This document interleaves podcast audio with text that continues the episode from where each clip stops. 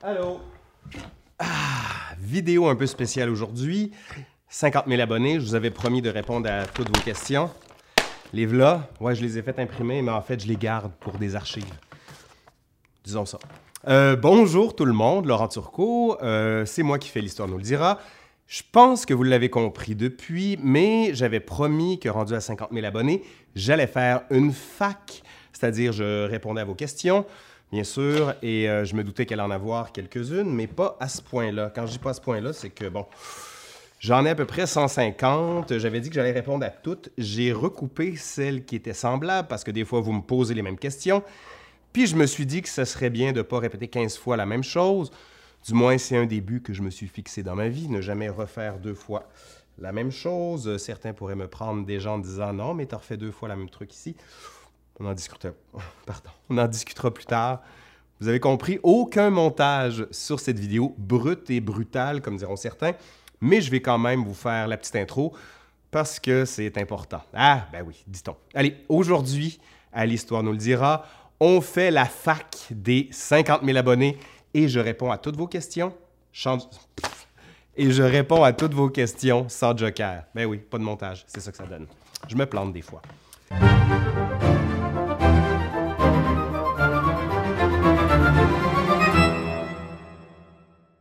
OK. Euh, je commence tout de suite. Euh, Maude qui me pose la question Quel sujet aimerais-tu parler, mais que tu hésites de faire de peur que le monde le prenne mal? Il y en a beaucoup, mais le premier auquel je pense, c'est sans doute celui du roman national. C'est un des trucs auxquels je m'oppose et je pense que plutôt que d'attaquer ceux qui sont les grands tenants du roman national, je pense qu'il faut proposer une version alternative, une histoire critique, une histoire, en revanche, qui laisse pas de côté le récit.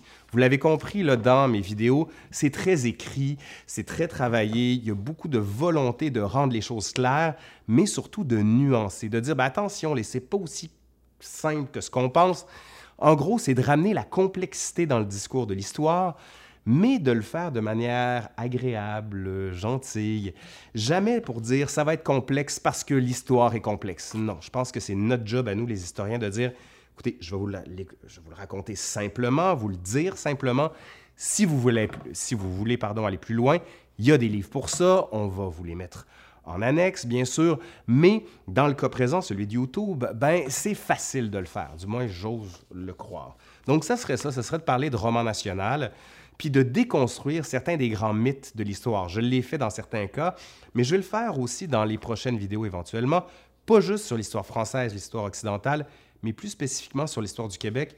Parce que bien sûr, je veux le faire, je vais le faire, je l'ai déjà fait sur certains cas, l'histoire de la poutine par exemple, ou encore l'histoire de l'humour. Ça, je l'avais fait en collaboration avec Robert Aird, parce que je m'en viens là-dessus dans quelques instants. Vous allez voir, des fois, je suis pas tout seul, mais la plupart du temps, je suis tout seul.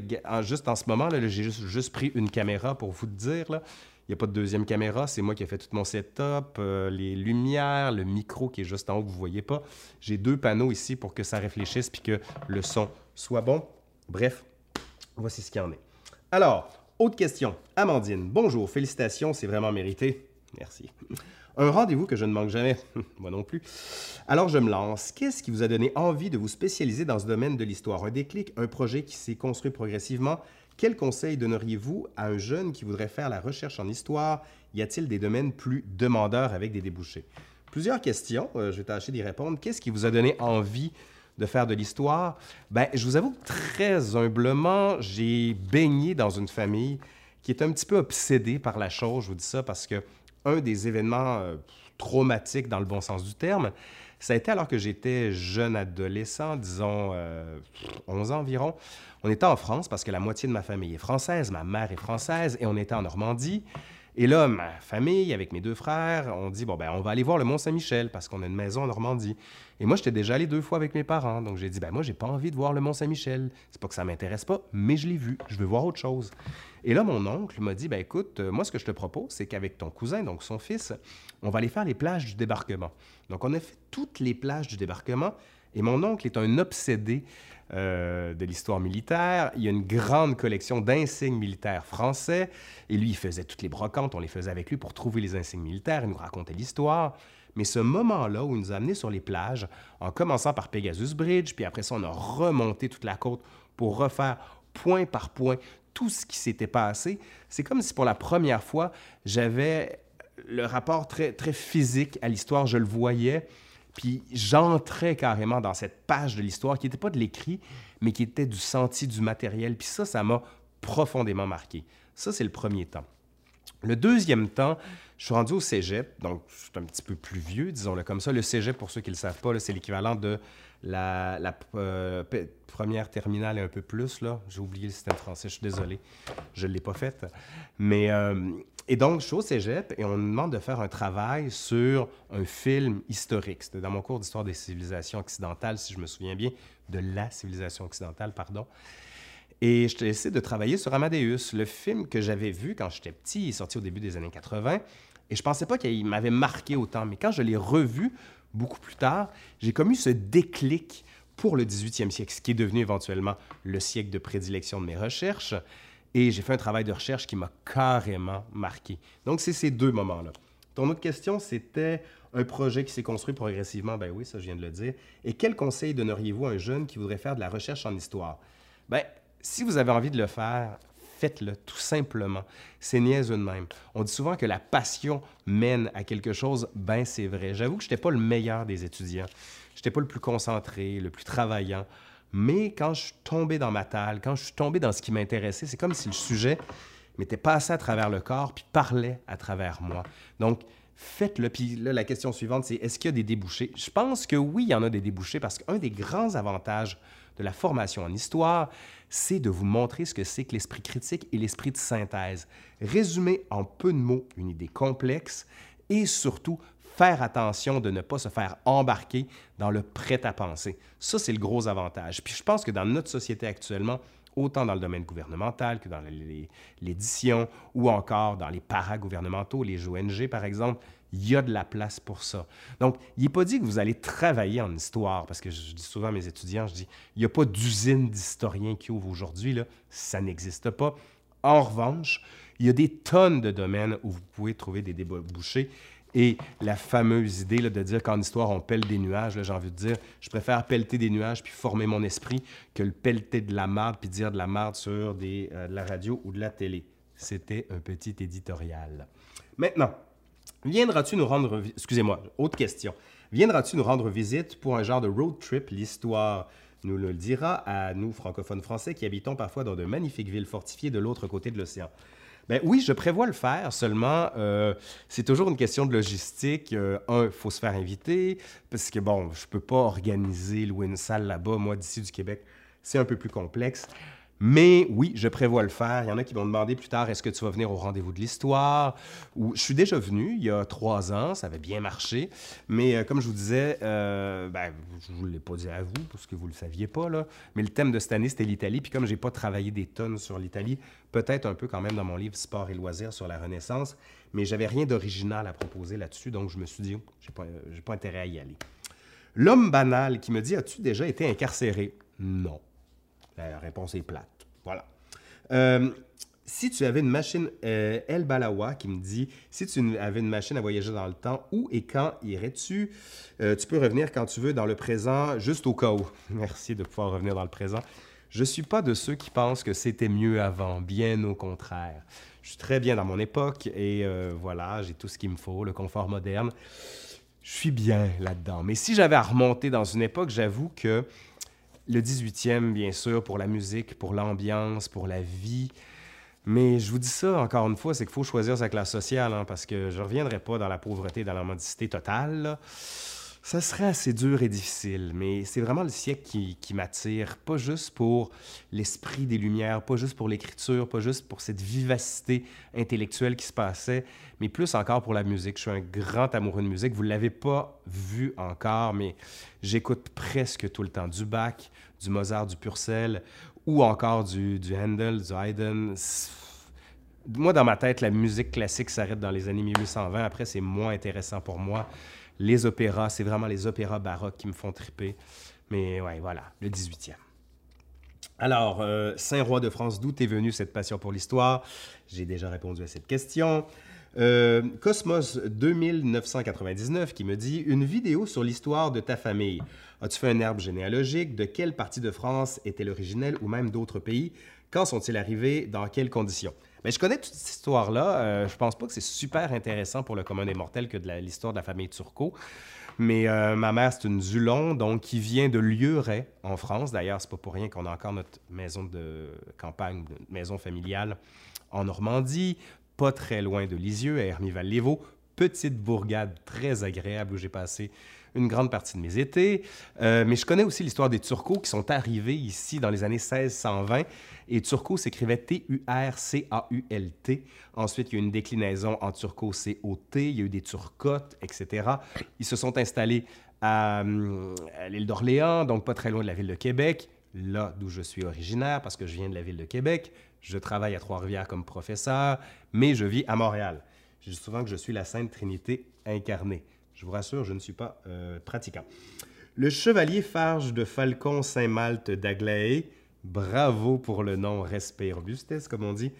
Que penses-tu du projet Atlanta Tropa qui aurait pu changer radicalement le continent européen? Je n'en ai jamais entendu parler. Je suis très honnête. J'aurais pu faire des recherches avant ça, mais je voulais pas parce que je voulais être honnête avec vous. Je ne sais pas ce que c'est. Donc, euh, si vous voulez bien m'envoyer des articles, ça me ferait plaisir de lire. Euh, Joe Pell, y a-t-il une période de l'histoire dans laquelle tu aurais voulu vivre? J'ai répondu, c'est le 18e. Euh, Marc, une vidéo sur les Amérindiens du Québec en vue, ce serait cool avec un invité culturel. C'est prévu, ça s'en vient. Le problème des fois, c'est de trouver l'adéquation entre des horaires complètement fous d'un côté et les miens de l'autre. Et je vous dirais que moi, j'essaie de tourner non pas une, mais quatre ou cinq vidéos d'un coup, sauf là aujourd'hui, j'en tourne juste une pour vous parce que c'est la fac. Et euh, donc voilà, oui, ça s'en vient. Je vous dis pas sur quoi parce que j'aime pas vendre mes punch, mes punch, pardon, je trouve que ça amoindrait un peu. Euh, une vidéo sur le grand dérangement, Orésias qui me demande oui, elle est tournée, elle est en montage, ça s'en vient. Vous allez voir et j'espère que ça va vous plaire. Excusez, je vais tousser parce que là, je suis malade en ce moment et ça va faire mal euh, à vos oreilles. Préparez-vous. J'avais dit pas de montage. OK, Mel Crop qui me demande Es-tu célibataire, beau québécois? Non, malheureusement, je ne le suis pas. Ou heureusement pour moi, je suis très heureux. Euh, David Dumais, comment est Nota Bene en vrai? Euh, c'est drôle parce qu'on s'est parlé avec Benjamin il n'y a pas longtemps. C'est un type très sympathique. Je suis allé chez lui, il est venu chez moi, on a échangé un peu, on s'est vu, on s'est raconté notre vie. C'est une blague, mais Benjamin, c'est un bon ami. Il est très sympathique par ailleurs. Si vous l'avez jamais vu en vrai, je vous invite. Il est impressionnant et surtout, quelle voix, quelle voix, quelle voix. Un jour, j'aurai cette voix quand j'aurai fumé 50 paquets de cigarettes, ce qui ne risque pas d'arriver parce que je ne fume pas.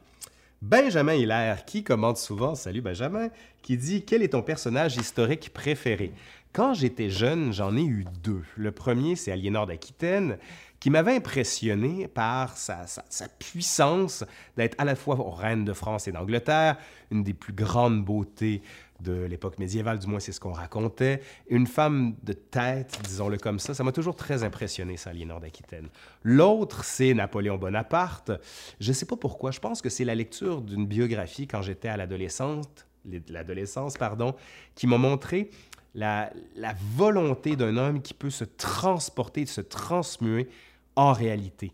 Et ça, ça m'a impressionné. Mais, comme vous le savez, tout n'est pas blanc dans l'histoire de Napoléon. Il y a des grandes périodes grises. Il y en a qui me demandent d'ailleurs, après ma série sur la Révolution, est-ce que je vais me rendre jusqu'à l'Empire?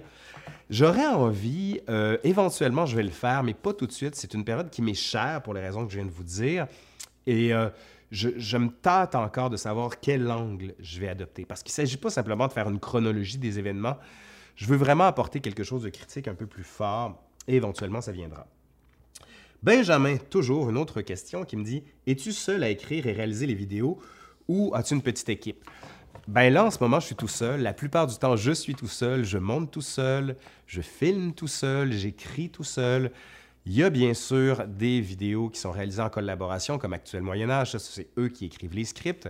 Ça arrive parfois qu'il y a des gens qui me proposent des scripts. Je le dis toujours à la fin. Je dis Cette vidéo a été écrite par Robert Aird, par exemple. La dernière sur la Saint-Barthélemy a été écrite par Jérémy Foa. Malade, je vous l'avais dit. Donc, euh, je le dis toujours, mais la plupart du temps, c'est moi qui écris les vidéos. De toute façon, vous le voyez, comme je vous dis, je vous le dis dans les crédits. Mais sinon, La plupart du temps, je suis toujours tout seul, d'où la raison pour laquelle des fois, ben, mon montage, j'y laisse un peu à désirer ou je m'accroche sur des mots. Je m'en suis pas rendu compte quand je vous ai livré le texte. Donc, j'ai juste une prise parce que des fois, je fais ça parce que je suis un peu fainéant. Puis je me dis, bon, ben, je vais vivre avec. J'apprends à vivre avec. J'essaie de couper, là, puis de voir, de faire semblant que vous vous en rendez pas compte, mais tout le monde s'en rend compte. Antoine qui me demande quel est ton parcours scolaire et professionnel? Ben, j'ai fait des études en histoire, j'ai fait mon baccalauréat à l'Université Laval. Ensuite, j'ai fait une maîtrise à l'Université Laval dont le titre était euh, euh, les, théâtres de boulevard à Paris au 18e siècle. Donc, j'ai travaillé sur les acteurs, les directeurs de théâtre. J'en ai fait une vidéo d'ailleurs sur la chaîne de Nota Bene avec Benjamin. Vous irez la voir. Ensuite, je suis parti à Paris pour faire ma thèse de doctorat à l'EHESS avec Arlette Farge. Le titre de la, la, thèse était La genèse d'une figure urbaine, le promeneur observateur à Paris au 18e siècle livre qui a ensuite, excusez-moi, livre, thèse qui est ensuite devenu un livre qui s'appelait Le promeneur à Paris au 18e, qui est sorti chez Gallimard en 2007, dont je suis assez fier, je vous dirais. Donc, après ça, j'ai fait un postdoc. Ensuite, j'ai été euh, nommé prof. En fait, j'ai fait un concours, puis j'ai vraiment eu la chance. Ben, un jour, je vous raconterai comment ça se passe pour devenir prof à l'université. Mais j'ai eu un poste à l'Université du Québec à Trois-Rivières en 2008 et j'y suis très heureux. Je donne souvent des cours en histoire moderne, l'histoire de la Renaissance, les Lumières, etc. Maintenant, autre question. Euh, Mamselle Mystère, dis-nous le, nom entier le plus long de tous les personnages historiques que tu connais, titre compris. Je suis nul dans ces trucs-là, nul. Le seul que je connais, c'est Pierre-Augustin Caron de Beaumarchais, et si ça se trouve, j'oublie certains de ces noms. Pourquoi je le connais? Ben, c'est parce que j'ai monté le mariage de Figaro.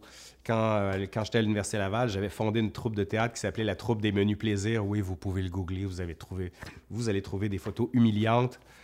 On en a tous, qu'est-ce que vous voulez que je vous dise? Mais c'est le seul que je connais. Je suis vraiment pas quelqu'un qui se souvient de tous les noms par cœur. Désolé.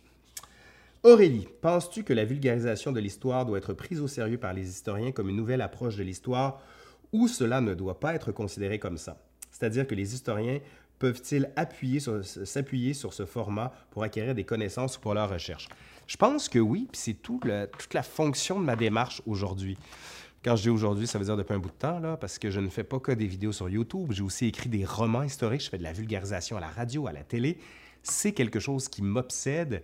Et je pense que ça fait partie de notre fonction comme prof à l'université d'investir l'espace public. Pourquoi? Ben, J'avais fait un article dans la presse avec Marc Cassivi sur le sujet où je racontais que la fonction de l'intellectuel, c'est pas juste de s'enfermer dans sa tour universitaire et de travailler pour quelques collègues. Il faut travailler pour tout le monde, rendre au public la raison de nos recherches, la raison et avoir une fonction sociale.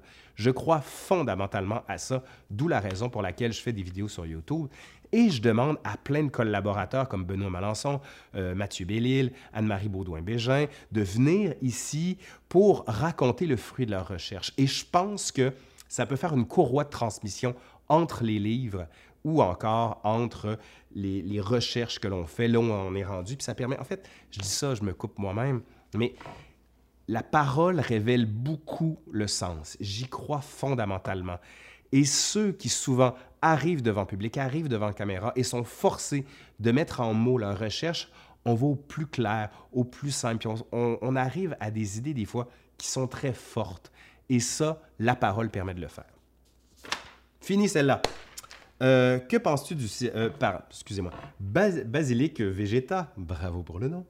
Euh, que penses-tu du système scolaire actuel, aussi bien dans la façon de nous donner des cours, les types de cours qui sont donnés? Devrions-nous suivre l'exemple de nos amis scandinaves et sûrement d'autres que je connais, que je, je ne connais que, prof plus élèves, ça s'échange plus, cours extérieurs, plus devoirs inexistants ou continuer dans notre lancée très classique. Pardon. Euh, c'est une, large question. J'avoue bien humblement que je crois beaucoup aux cours magistraux, mais je crois surtout qu'il faut faire intervenir d'autres types d'activités pédagogiques. Le problème, ça c'est un long, long débat, j'ai pas envie de me lancer là-dessus, je vais le faire quand même, c'est que au Québec, on a beaucoup misé sur les compétences. On pense que les compétences, c'est l'alpha et l'oméga de toute forme nouvelle de pédagogie. Je veux bien, mais il y a des connaissances de base qu'il faut acquérir. Et ça, des fois, c'est plate, mais il faut passer par le par cœur. Il faut passer par la répétition. Il faut les acquérir, ça. Simplement, faut rendre le tout captivant. Puis des fois, mais le système scolaire actuel ne le permet pas. Ben, c'est ce que je fais, c'est ce que j'essaye de faire, pardon, avec les vidéos. C'est ce que j'essaye de faire avec les jeux vidéo, avec des films, avec des images. Moi, dans mes cours, j'essaie que ça bouge. J'essaie de faire intervenir les étudiants pour qu'ils sentent à l'aise de poser toutes les questions qu'ils veulent. Des fois, ça se passe bien, des fois, ça se passe mal. C'est toujours de l'essai-erreur de l'enseignement. Des fois, ça marche, des fois, ça marche pas. Mais faut toujours se dire que c'est un work in progress, c'est un travail constant, on n'arrête jamais. Mais le système d'éducation actuel, je pense que oui, on pourrait le réformer pour arriver à quelque chose qui soit plus en lien avec les méthodes d'apprentissage, mais surtout pas avec les compétences mur à mur. Ça, c'est une erreur parce que même des choses qu'on considère inutiles dans notre vie de tous les jours, mais ça enrichit l'esprit. Il y a une des notions à laquelle je crois beaucoup, c'est un livre de Marcel Aimé qui m'a beaucoup inspiré, qui s'appelle Le confort intellectuel. On parle beaucoup de confort matériel des fois, mais il y a aussi un confort intellectuel, ce qui sous-entend que apprendre des choses pour la beauté des phrases, pour la beauté qui vous enrichit l'âme, ben j'y crois ça. Donc lire un livre qui des fois ne vous apportera rien du point de vue capitaliste, du point de vue de l'enrichissement, mais matériel, mais qui va vous enrichir intellectuellement, ça je, je considère pardon que c'est crucial dans notre société. Je regarde ça fait combien de temps que je parle? ça fait quand même 21 minutes. Bon. Euh, euh, Louis qui me dit Pour toi, quelle est la période historique où tu n'aurais pas du tout aimé vivre? Euh, J'aurais pas du tout aimé vivre au 19e siècle, je pense. Même s'il y a des magnifiques choses qui en sortent le 19e, je sais pas, c'est une, période où je, la vois très noire, très difficile, très complexe. Vous allez me dire, c'est exactement ça pour le 18e et pour les périodes antérieures. Vous avez raison, mais c'est mon sentiment. Si vous êtes d'accord, mais ben, tant mieux. Si vous n'êtes pas d'accord, ben, c'est votre problème. Euh, Steve Omega qui me dit Quel est ton vrai métier? J'aime beaucoup le vrai métier. Es-tu prof d'histoire? Oui, je suis professeur en histoire à l'Université du Québec à Trois-Rivières, ville entre Québec et Montréal pour ceux qui ne savent pas. Je donne des cours, je fais des recherches. Vous avez juste besoin de, besoin, pardon, de googler mon nom. Vous allez voir, vous allez euh, trouver certains de mes articles scientifiques ou encore de mes, euh, de mes livres d'histoire très précis sur le sujet. Je pense pas compliqué à trouver. Histoire de sport qui me dit c'est quoi l'anecdote sportive qui t'a fait le plus rire ou qui t'a le plus marqué de ton vivant au Québec et au Canada? Euh, l'anecdote historique, c'est pas vraiment une anecdote, une anecdote pardon, c'est la bataille du Vendredi Saint entre les Canadiens et les Nordiques. Un jour, je vais en faire une capsule pour vous. En gros, c'est qu'il y a un match entre les Canadiens et les Nordiques, puis ils commencent à se taper sur la gueule. Puis là, les commentateurs qui ont honte, qui disent Oh, c'est un spectacle affreux, on ne devrait pas regarder ça, puis ils se refusent de commenter. Donc, c'est comme tout ce rapport à la violence qui est intrinsèque dans le sport, encore plus dans le hockey. Puis le rapport des commentateurs sportifs qui disent Oh mon Dieu, oh mon Dieu, ça n'a pas de bon sens. Et malgré tout, on continue à filmer, puis c'est en direct pour tout le monde. C'est assez spécial. Pardon. Euh, belle humeur, qui me dit Des questions, oui. comment a germé l'idée de cette chaîne? Euh, Comment ça a germé? Ben, euh, ça faisait plusieurs années que j'y réfléchissais, que je pensais à lancer une chaîne d'histoire, mais je vous avoue très humblement, ce qui me faisait très peur, c'est la technique. Je ne savais pas comment ça fonctionnait. Je ne savais pas comment rendre une image belle, le son. Est-ce que je dois éclairer de telle, telle, telle manière? Puis à un moment donné, j'ai dit, bof, la marde, je me lance. Ça marche, ça marche pas. D'ailleurs, vous regarderez ma première vidéo là, sur l'histoire du caca. Mon son était pourri. C'était pas bon. Puis je me suis dit, c'est pas grave. Je l'essaye. Puis en effet, j'ai eu plein de gens qui m'ont écrit, qui m'ont dit, ben écoute, ta caméra, faudrait peut-être que tu l'adaptes, que tu joues avec, etc., etc. Puis là, peu à peu, je me suis amélioré. J'ai fait plus de vidéos, j'ai fait plus de scripts. J'étais allé voir des tutoriels sur YouTube, puis je me suis dit, OK, tout s'apprend. C'est comme tout et n'importe quoi. Il suffit d'y mettre le temps de se préparer, puis plus encore, ben, de persévérer, parce que Dieu sait que c'est de la persévérance sur YouTube. Les premières vidéos, là, ça, ça volait pas haut, ça prenait du temps, j'avais pas de retour. Mais là, bon, rendu à 50 000 abonnés, disons que c'est un petit peu mission accomplie pour moi. Euh, quelles sont tes ou vos, euh, je m'échappe, collaborations souhaitées? Euh, mes collaborations souhaitées, je sais pas avec qui je voudrais collaborer. Je vous avoue que pour l'instant, j'ai pas mal collaborer avec les gens que je voulais. Euh, faudrait que je vois. C'est une bonne question. J'avais pas réfléchi du tout à ça. Désolé. Et euh, là, je passe au-dessus. Où achètes-tu tes t-shirts? Euh, ben, celui-là, vous pouvez le commander. Là, c'est le, le t-shirt de l'histoire nous le dira. Mais sinon, un peu partout. Euh, je vais pas faire de, réclamation ou de promotion parce que je trouve pas que c'est une bonne idée.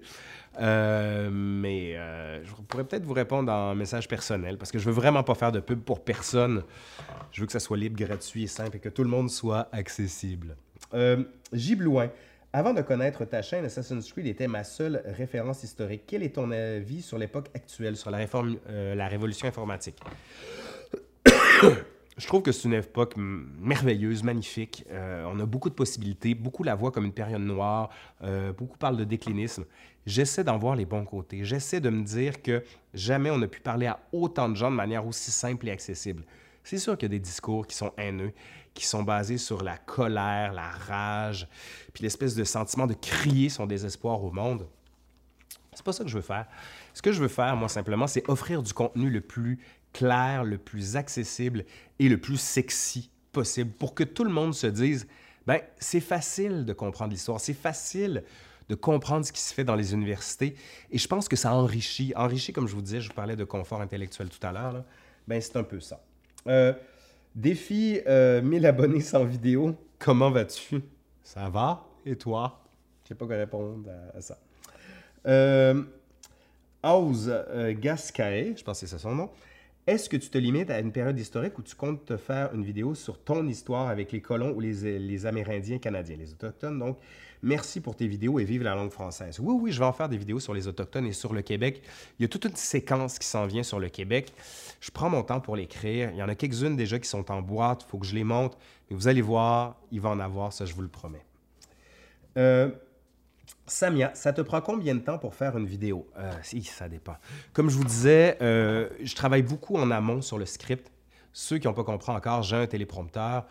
Euh, c'est-à-dire un télésouffleur, comme on dit en France. Et donc, je lis mon texte, mais je lis plusieurs fois avant d'arriver devant la, caméra. Je me reprends, ce qui me permet de faire des coupes. Et une fois que je tourne la vidéo, ben, tourner la vidéo, là, ici, là, c'est pas très long. Pour une vidéo de 10 à 15 minutes, ça prend une demi-heure de tournage, parce que comme je vous dis, je lis le texte. Après, pour le montage, ça, ça peut être long. Ça peut prendre de 1 à 3 à 4 semaines. Dans certains cas, j'ai attendu 2-3 mois pour les faire, parce que rassembler toutes les, images, les, séquences vidéo. Puis comme je vous dis, j'apprends sur le tas. Donc des fois, je me dis, ah, je voudrais faire ça. Donc je vais voir des tutoriels, je regarde comment le faire, je le teste, ça marche pas. Ça peut être très, très long. D'où la raison pour laquelle des fois, j'en tourne 3, 4 d'un coup. Je les séquence après ça sur mon ordinateur, puis ça prend un peu de temps à monter. Alors, on me demande, Sarah qui me dit, euh, feras-tu un jour une série de ce genre, donc comme la Révolution française, sur le euh, sur le Premier Empire? Oui, euh, je compte le faire, comme j'ai dit tout à l'heure, mais pas tout de suite, ça s'en vient parce que j'ai un, pas un fétichisme, absolument pas. J'ai pas de fétichisme pour Napoléon, mais c'est une figure qui m'intéresse, ça c'est sûr. Eddie Murphy, j'imagine c'est pas le vrai, qui me dit quel est euh, de roi, de président, de dictateur le plus crétin, le plus imbécile, le plus idiot, le plus inepte que l'histoire ait porté. Adolfo et Benito et autres de l'époque sont hors jeu. Non, la vraie stupidité chrétienne, le chef-d'œuvre la vraie stupidité crétine. C'est dur parce que ça sous-entend un jugement de valeur extrêmement dur, ce que je n'essaie pas de faire. J'essaie plutôt d'apporter ça de manière un peu critique quand je parle de stupidité. La réponse classique, ça serait le président Trump, là, mais euh, ça encore, c'est pas vraiment un personnage historique encore, quoique. Mais sinon, la pure crétinerie, hey, je le sais pas. Je sais vraiment pas. Mais ça serait une bonne vidéo à faire, ça. Les, personnages historiques les plus crétins de l'histoire. J'aimerais ça vous entendre d'ailleurs. Selon vous, c'est quoi les plus grands crétins de l'histoire? Euh, Willy EG. Euh, qui me dit, là, il me fait des compliments, je ne veux pas toutes les, lire. As-tu des défauts et comment fait-on pour être toi? J'ai plein de défauts. Comment on fait pour être moi? Euh, je ne sais pas, je sais pas. Euh, mais vraiment, je vous dirais, là, les défauts sont légion. Demanderez à mes ex, ils vont vous en chier une série. Excusez-moi, ça me gratte le nez, là. Ah. OK. Comme je vous l'ai dit, je suis malade, mais je voulais faire ma vidéo. Alors, Nicolas Tuo, pourquoi t'es-tu lancé sur YouTube? Ça, vous le savez maintenant. Pour le plaisir de la transmission du savoir, oui, entre autres. Et pourquoi avoir choisi le thème de l'histoire? Ça fait un peu interrogatoire, mais bon, je ne savais pas comment formuler autrement. Ben, pourquoi l'histoire? Parce que je suis historien. Mais je vais répondre autrement. C'est parce que travailler en histoire, ça permet de travailler sur tout. Puis vous l'avez vu, dans les sujets sont très divers. Autant l'histoire de la médecine que l'histoire des sociétés, l'histoire politique, diplomatique. L'histoire euh, l'histoire culturelle, l'histoire du sport. Ça me permet de toucher au large spectre de la vie en général. Puis c'est ça que j'aime dans l'histoire, vraiment. C'est qu'on est spécialiste, c'est sûr, d'un truc. Dans le cas présent, moi, c'est l'histoire culturelle au 18e siècle. Mais tout intéresse. Et j'aime bien l'expression française « tout arrive », c'est-à-dire la vie arrive comme une espèce de vague. Puis l'histoire, c'est ça, c'est arrive pas avec une goutte en disant Ah, voici un pan de l'histoire qui vous est révélé. Non, c'est la vague qui te happe, puis toi, tu essaies de déterminer à peu près comment tu peux comprendre la chose. Puis plus je travaille sur l'histoire, plus je me fais une tête sur la manière dont les hommes et les femmes ont réagi dans l'histoire, puis ça m'aide à comprendre un petit peu comment les niaiseux réagissent aujourd'hui, pour répondre à la question préalable. Alors, Chungs le nain qui me dit plutôt rue Sainte-Catherine ou lac Saint-Jean. Ben là, rue Sainte-Catherine. Pour ceux qui ne savent pas, la rue Sainte-Catherine, c'est une des rues principales à Montréal, magnifique rue. Lac Saint-Jean, je suis allé deux fois, donc euh, je peux pas vous dire. Je suis pas C'est pas que je suis pas un grand fan, mais je, ne connais pas beaucoup le lac Saint-Jean. Ce qui me fait dire d'ailleurs qu'il faudra un jour que je fasse des vidéos sur l'histoire de certaines régions, de partir comme ça un peu en vadrouille avec la caméra, mais ça, ça me demande tellement de temps que, ben, en plus, avec les cours à l'université, euh, l'écriture, les, étudiants à suivre, c'est un petit peu complexe pour moi, mais peut-être l'été prochain, je pourrais me lancer dans cette aventure-là. Benjamin, encore lui. Est-ce qu'on pourra voir un jour la face cachée du lieu où tu enregistres? Ben, pas mal ça, je vous dirais. Là. La face cachée, ben, je tourne, je tourne, je tourne chez moi, voilà. Ce qui est un petit peu facile aussi. Euh, donc, quand j'ai envie de tourner une vidéo, ben, je tasse les meubles, puis je tourne tout simplement. Avant, je tournais là-bas, là, là vous ne le voyez pas, mais euh, je tournais dans mon bureau avec tous les livres en arrière, puis je me suis rendu compte qu'il me manquait de profondeur, donc j'ai voulu une genre de profondeur, là. Donc là, je suis dans mon salon et ma cuisine en arrière. C'est tout ce que je peux vous dire. Je tourne à Montréal, dans le quartier Villeray. C'est tout. Pardon. Louis-Auguste de France, quelle est votre figure historique préférée? J'ai répondu tout à l'heure. Omar qui me dit Félicitations. Euh, je me demandais quelles sont tes inspirations pour ta chaîne YouTube et modèle de vie. Ben, une de mes inspirations, vous l'aurez compris, c'est Nota Bene, Benjamin, qui m'a beaucoup formé. Euh, quand j'ai décidé de me lancer, j'ai commencé par écrire des scripts pour Benjamin. Ensuite, euh, ben, je me suis acheté du matériel. Et là, Benjamin m'a expliqué comment jouer un peu avec tout ça. Même à un moment donné, on a fait par, FaceTime, puis il m'a montré comment faire du montage. Je n'avais aucune idée, juste pour vous donner une idée. J'ai un micro, là, vous allez le voir ici. Là. J'ai un micro qui est juste là, et là, il est caché. Attendez, là, je l'ai montré. Je. OK, voilà. Euh, puis je savais même pas comment synchroniser mon son avec mon image. Je partais très loin. D'ailleurs, ça se voit dans les premières vidéos que je partais très loin. Euh, pensez-vous vous libérer pour euh, les prochaines années? C'est Kylian qui me dit ça. Pour venir au rendez-vous de l'histoire à Blois, oui, je vais me libérer. Euh, seulement, j'espère qu'il y a un sujet qui me touche un peu. Pour les historiques à Montbazon, oui, je vais venir, mais cette année, il n'y en a pas eu. J'en ai parlé à Benjamin. Éventuellement, je vais venir, ça c'est sûr. Alors, PMB qui me dit slip ou caleçon? caleçon. Caleçon. Je suis très caleçonnable. Euh, Diane Diane, bonjour Laurent Laurent. Euh, j'aimerais savoir où tu as fait tes études d'histoire et quelle est ta thèse de doctorat. Alors, j'ai répondu à cette question. Euh, ça, c'est fini. J'ai fait mes études, comme je vous disais, à l'Université Laval, ensuite à l'EHESS à Paris et ensuite à un postdoc à l'UCAM, pas très loin d'ici. Ça, j'avais pas dit le postdoc de l'UCAM. Nelson, je lis mes questions, là, ça fait un petit peu boboche. Euh, bonsoir de France, comment est née cette passion pour l'histoire et la transmission? Quel est ton cursus? Cela diffère-t-il beaucoup du cursus universitaire français? Euh, oui, ça, diffère quand même pas mal.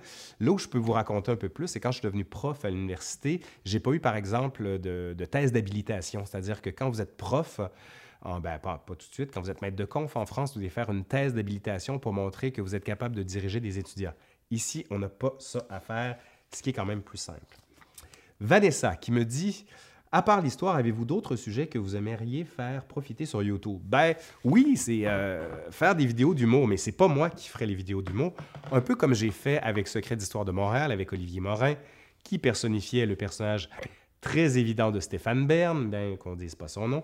Donc j'aimerais ça croiser humour et histoire pour, euh, ben, pour rire, mais aussi pour se rendre compte des fois des inepties qu'on entend un peu à gauche et à droite.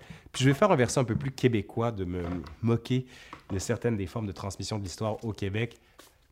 Ça, ça commence à m'asserrer un peu dans ma tête. C'est pas encore clair, donc je laisse l'idée encore pour voir ce qui va en sortir. Orésias, Vous faites quoi d'autre dans la vie? Combien de temps ça prend pour faire un épisode? J'ai répondu à cette question. Euh, The Bee qui me dit Que penses-tu du personnage clivant qui est Napoléon Bonaparte, le classique pour les Français? J'en pense beaucoup de choses, je vous ai déjà dit. Il me, il m'intéresse, j'allais dire, il me passionne. C'est pas une passion, puis c'est pas une passion morbide non plus. C'est plus que ce qui m'intéresse, c'est comment, je vous disais tout à l'heure, on peut transformer la volonté en réalité, mais comment un homme a réussi. Mais je dis un homme, il n'était pas tout seul à inverser un cours de l'histoire puis à créer un empire qui était aussi important, ça, ça me passionne, oui, puis ça m'intéresse énormément. Euh, Pitofu, pourquoi une chaîne YouTube? J'ai répondu. Euh, Celle-là, j'ai répondu aussi. Je voulais, comme je vous disais, il y en a beaucoup que, euh, auxquels je ne réponds pas parce que j'y ai déjà répondu. Older God qui me dit roman préféré. Ben, le roman qui m'a le plus marqué avant de devenir historien, c'était Le Voyageur imprudent de René Barjavel. Euh, ça m'avait marqué parce qu'à la fin, c'est quelqu'un qui retourne dans le passé et qui tue son ancêtre. Donc là, on est dans un loop infini. Bon, ben, comme il tue son ancêtre qui n'existe pas, mais comme il n'existe pas, il ne peut pas tuer son ancêtre, etc., etc. C'est la première réalisation que j'ai eue sur ce qu'on appelle aujourd'hui l'épistémologie, donc le rapport au temps, puis comment ce temps se construit. Est-ce qu'on peut inverser la chose? Ça m'avait passionné. Sinon, le, roman que je préfère, je l'ai déjà dit, c'est le confort intellectuel de Marcel Aimé. Je ne saurais trop vous le conseiller, mais le problème, c'est qu'il est euh, épuisé, donc allez le louer dans une bibliothèque pas très loin de chez vous. Euh, désolé pour la mort, je suis malade, ça fait 20 fois que je le dis. Euh, euh Zalohen Yuri qui me dit Connais-tu des mouvements indépendantistes de la cause jurassienne en Suisse avec laquelle des mouvements québécois ont tissé des liens? Crois-tu une vidéo possible sur ce sujet? Euh, non, je ne connais pas du tout cette histoire-là. Mais c'est vrai qu'une vidéo sur le mouvement indépendantiste au Québec, éventuellement, oui, ça va s'en venir. J'espère que ça va vous intéresser. Euh, Est-ce que c'est fini? Oui, non. Une, euh, euh, Pocket qui me dit question type pain au chocolat ou chocolatine, mais plutôt ciné. Film en version française ou film en version québécoise? J'avoue, film en version québécoise. Pourquoi? Parce que les films en version française, c'est tellement de l'argot parisien que des fois, nous, ça ne nous parle pas. Et sincèrement, euh, je vous dis ça, écoutez les versions québécoises la plupart du temps. C'est pas du gros québécois bien cassé, c'est un beau français international bien parlé. Et Dieu sait qu'il y a des acteurs au Québec, on en a des très bons. Euh, toujours Nev c'est une bonne situation, ça, prof, au Québec? Moi, je vous répondrais, je ne crois pas qu'il y ait de bonnes ou de mauvaises situations. Je crois qu'à un moment donné, c'est des gens qui m'ont tendu la main à un moment où je ne savais pas, où je ne pouvais pas. Et moi, je chante la vie, je danse la vie. Voilà. Je sais pas comment je peux répondre à cette question-là autrement que comme ça. Euh, quel est le personnage historique que tu détestes, celui qui t'énerve? Celui qui m'énerve dans les personnages historiques, je, je, déjà posé la question, mais j'essaie de, me voir, de voir s'il y a quelqu'un qui m'énerve. Je sais pas non, il n'y a personne qui m'énerve fondamentalement. Ça en reparlera dans 20 ans, voir s'il y a quelqu'un qui m'énerve. Euh, comment sont traités les Indiens, donc les Autochtones, sur le continent américain? Très mal. Il va y avoir des vidéos là-dessus, justement. Puis encore aujourd'hui, on est loin d'être des modèles de décence envers les peuples autochtones. Faudrait en changer, puis je pense que travailler sur l'histoire, ça va nous permettre d'avancer un peu plus. Euh, d'autres régions, continents en vue, oui, oui, d'autres régions en vue, tout à fait. Il y a des vidéos qui s'en viennent sur l'Asie, euh, aussi éventuellement sur l'Australie. Je voudrais travailler et sur l'Amérique du Sud. Vous allez voir. Euh, quels sont tes films préférés? Amadeus, je l'ai déjà dit. Si tu joues aux vidéos, quels sont les jeux qui t'ont marqué le plus? Ça, c'est la tribu des trois. Le jeu qui m'a marqué de loin le plus important pour moi, c'est Civilisation. Et je sais qu'il y a d'autres versions, mais j'ai arrêté d'y jouer parce que c'est trop chronophage. Si j'installe le jeu sur mon ordinateur, vous ne me voyez plus pendant trois semaines, tellement c'est cool comme jeu. Sinon, il y a eu SimCity aussi. C'est tous des jeux de simulation d'histoire. Ben là, SimCity, c'est pas vraiment ça. J'avais beaucoup de fun. Les premiers SimCity, là, sur mon Mac SE en noir et blanc, puis on n'arrête pas de dire il faut faire des parcs pour nos jeunes, des parcs pour nos jeunes. Ouais, en tout cas, bref. Euh, ta, autre question. Euh, mon fils, Olivier C, qui me dit Mon fils, 9 ans, s'interroge sur l'origine de l'accent québécois. Ça s'en vient. C'est en boîte, ça va sortir d'ici peu. Je vous en dis pas plus. Euh, euh, salut Laurent, Evil Diamond Québec. J'ai une petite question à te poser. Quelles sont les 5-7 chaînes d'histoire préférées? Ben, c'est Nota Bene, bien sûr. Il y a aussi C'est une autre histoire. Histoire appliquée que j'ai découvert il n'y a pas longtemps, qui est très bon. Euh, sinon, je vous dirais que du côté anglophone, ce qui m'intéresse beaucoup, c'est Wisecrack. Wisecrack, c'est vraiment génial. Je ne manque pas une de leurs vidéos. Euh, Honest Trailers aussi, j'aime beaucoup. C'est pas des trucs d'histoire comme tel. Euh, sinon, j'écoute beaucoup de podcasts. Euh, là, dernièrement, je, suis beaucoup sur le cours de l'histoire. Je trouve qu'ils ont vraiment bien renouvelé le mode parole d'histoire, aussi très intéressant, passion médiéviste, tout ça. Il y a vraiment des tonnes de choses. Je pourrais vous les mettre en, en référence si ça vous intéresse. Euh, après, une vidéo. José Robitaille, avez-vous une opinion sur les projets d'archives comme Éléphant Mémoire du cinéma québécois y a-t-il une histoire des archives qui serait intéressante à nous transmettre? Oui, c'est vrai, parce que en histoire, la manière dont on travaille, souvent, c'est avec des boîtes d'archives. Et la manière dont on archive les documents, ça permet de donner déjà une préconception des travaux qui sont attendus. Donc oui, c'est vrai qu'il faudrait que je travaille sur les archives, comment ils ont été constitués, les vols d'archives aussi. Au Québec, on s'en fait voler beaucoup d'archives. Il y avait un article d'ailleurs dans le Devoir il y a quelques années de ça donc oui, ça serait pas mal. Puis sur Éléphant, mémoire du euh, cinéma québécois, je trouve que c'est une magnifique idée. Plus on va avoir de, bases de données d'archives accessibles sur Internet, mieux les historiens vont se porter. Puis plus encore, plus l'esprit critique va bien se porter. Euh, on me demande éventuellement, c'est ça, une, une, vidéo sur l'histoire des grands incendies. C'est Sébastien qui me demande ça. Oui, ça s'en vient éventuellement. Pascal qui me dit une vidéo sur l'histoire de la Suisse ça serait pas inintéressant, seulement je suis pas un grand spécialiste, puis j'aurais peur peut-être de me fourvoyer. Donc, si vous connaissez quelqu'un qui pourrait m'aider dans le domaine, ben n'hésitez pas. Euh, Mazo Cuchan qui me dit Lord Durham. Dans les personnages que j'aime pas, j'aurais pu répondre Lord Durham, mais il est intéressant quand même, Lord Durham. Je le déteste pas, je déteste pas l'histoire. Lord Durham, pour ceux qui savent pas qui c'est, c'est qu'après les rébellions de 37-38 au Québec, des patriotes donc, Lord Durham est dépêché par la couronne britannique pour enquêter sur ce qui s'est passé et il va dire qu'il faut assimiler les Canadiens français le plus vite possible et que c'est un peuple sans histoire, donc on les laisse de côté pourrait le détester pour ça, là, mais va, va s'en suivre après ça Félix, euh, François-Xavier Garneau, excusez-moi, qui va faire sa fameuse Histoire du Canada en plusieurs volumes pour dire que nous ne sommes pas un peuple sans histoire. Donc oui, c'est vrai, Lord Durham, ça serait super intéressant. Je veux faire ça. Benjamin Hilaire, toujours lui, qui me dit Quel est ton modèle économique vu les sujets, les images de tes vidéos? As-tu des revenus autres que des Patreons, des subventions J'ai une seule subvention du gouvernement du Canada pour, c'est celle de la vidéo sur euh, le pari d'Assassin's Creed pour faire le lien justement entre le jeu vidéo et l'histoire. Mais sinon, non, le modèle économique, c'est pas mal tout moi qui fais. C'est euh, une vidéo à perte pour la plupart, mais comme les gens sont intéressés, souvent c'est qu'on me demande d'intervenir à gauche et à droite. Donc c'est pas en faisant des vidéos YouTube qu'on fait de l'argent.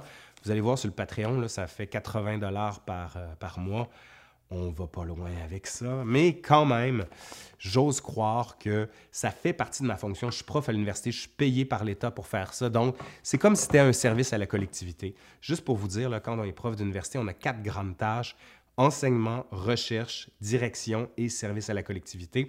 Moi, dans ma tête, ça entre dans la dernière section, service à la collectivité. Calisto Ferrez qui me dit Penses-tu faire une convention en France si ce n'est déjà fait? Ben oui, j'y pense. Simplement, c'est que j'aurais besoin d'aide parce que je ne peux pas organiser ça tout seul. C'est trop de job. Euh, Pedro qui me dit euh, Longue vie à ta chaîne. Merci, Pedro. Et est-ce que c'est fini ça? Euh, qu'est-ce que j'avais d'autre? Mademoiselle Photographie, depuis quand et pourquoi tu es passionné en histoire? Ça, j'ai déjà répondu à ça.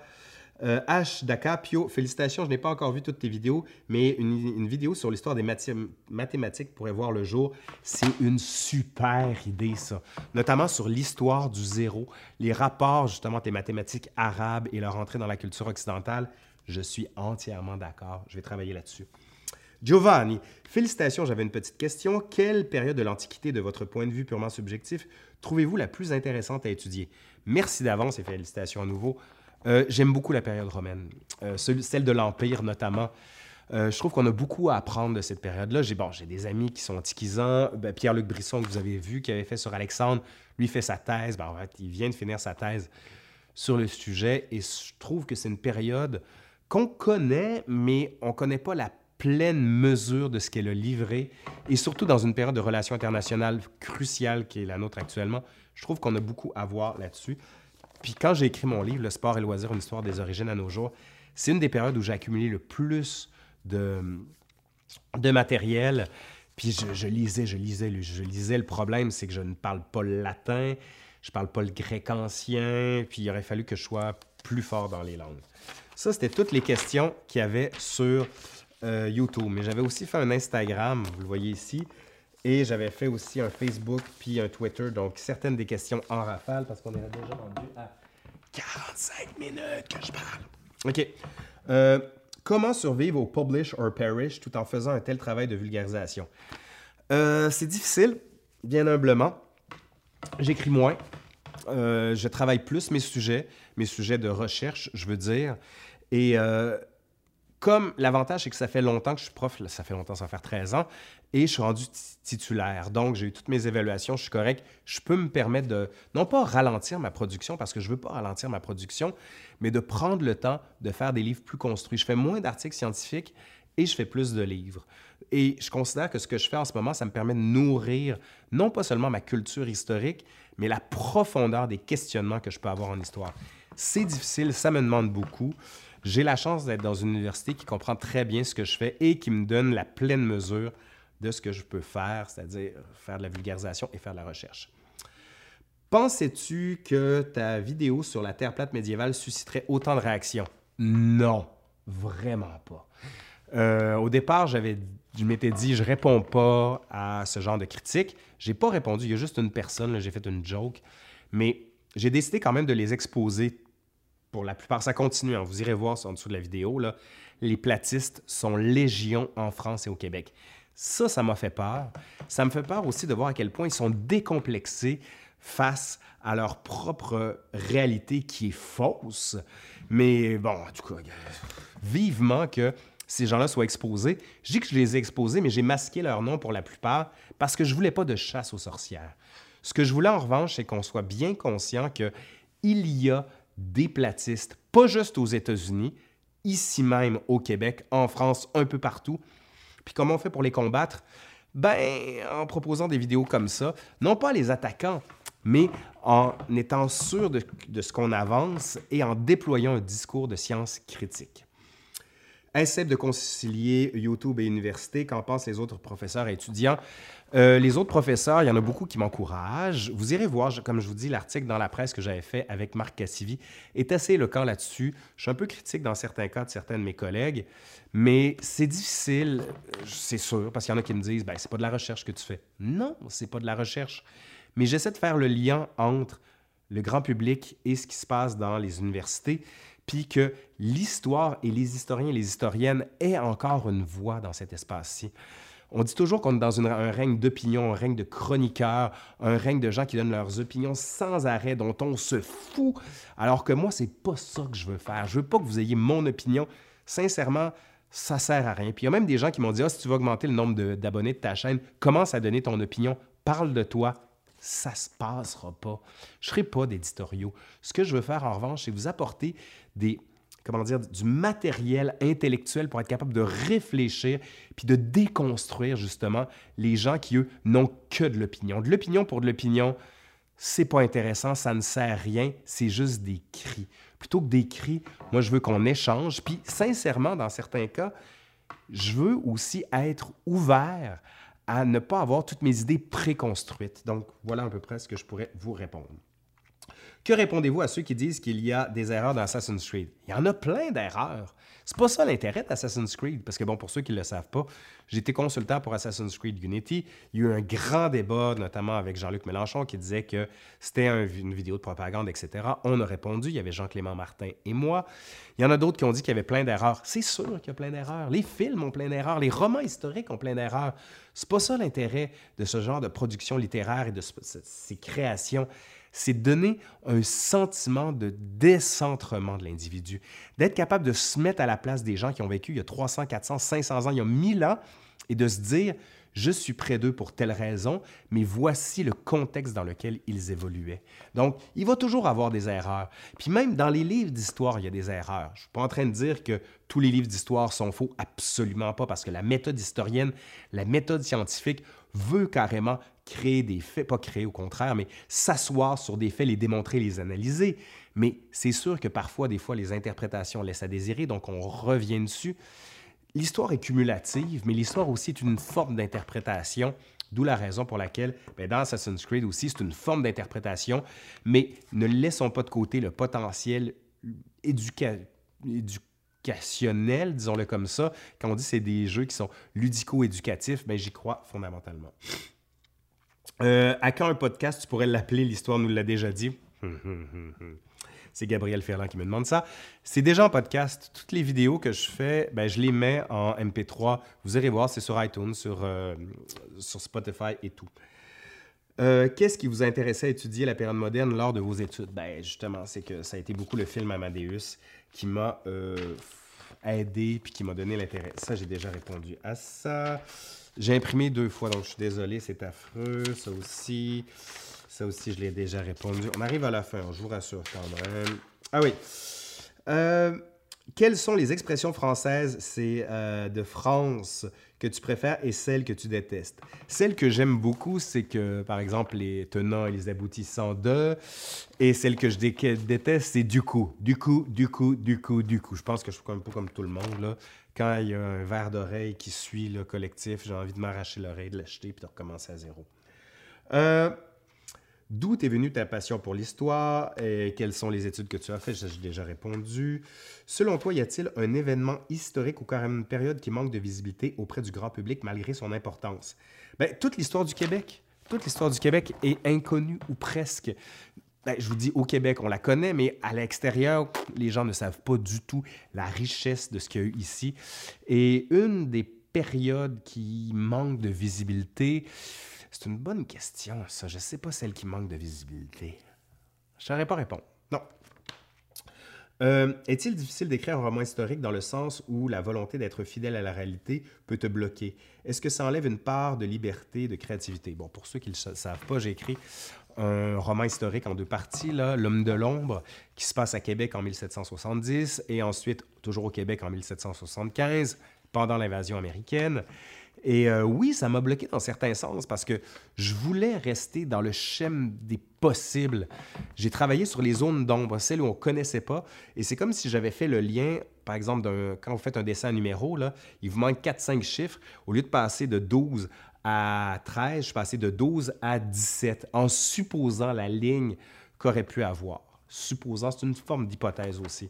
Je ne me suis pas bloqué, mais ça a été une contrainte assez difficile, mais on dit toujours que la grande liberté, c'est la vérité, la grande vérité, pardon, c'est de trouver la liberté à travers les contraintes. Voilà. Euh, à quand le sketch sur les plaines d'Abraham dont tu parles dans l'émission de Wagner? Ça s'en vient. Ça s'en vient, je suis en train de l'écrire. Je vous dis pas euh, quoi. Euh, mon ami Manal Drissil, quand j'avais dit euh, des euh, Manal des questions, elle me dit non, elle n'a pas de questions. Donc, allô Manal. Philippe-Antoine Forget, toutes mes félicitations. Qu'est-ce qui t'a donné l'idée de cette chaîne? Aurais-tu des conseils? J'ai répondu à cette question. C'est la première page. Que penses-tu de la situation des Autochtones au Québec? J'ai déjà répondu. Et sinon, ben écoutez, c'était les dernières questions. J'en avais une autre aussi euh, des Guillaume Mazot qui m'avait dit il y a combien de livres dans ta bibliothèque? Je ne sais pas, un certain nombre, surtout parce que Guillaume était venu puis il avait constaté par lui-même. Ben, écoutez, je pense que j'ai répondu à plusieurs de vos questions. Ça fait un bout de temps que je parle, je pense que j'en ai dit assez. C'est donc comme ça que je vais conclure la fac pour les 50 000 abonnés. Merci vraiment, ça me fait vraiment chaud au cœur que vous regardiez mes vidéos, que vous vous abonniez à la chaîne et en plus que vous les partagiez. Je me sens vraiment privilégié d'avoir un écho aussi grand dans la société qui est la nôtre. Puis je ne saurais pas comment vous remercier autrement qu'en vous disant merci, merci, merci. Euh, on se voit bientôt euh, dans les prochaines semaines, bien sûr, pour d'autres vidéos. Puis ça, si vous avez bien sûr des suggestions, ça me fait toujours plaisir. Allez, je, je termine comme d'habitude. Attention, je suis Laurent Turcot de l'Histoire nous le dira et je vous dis à la prochaine. Bye bye.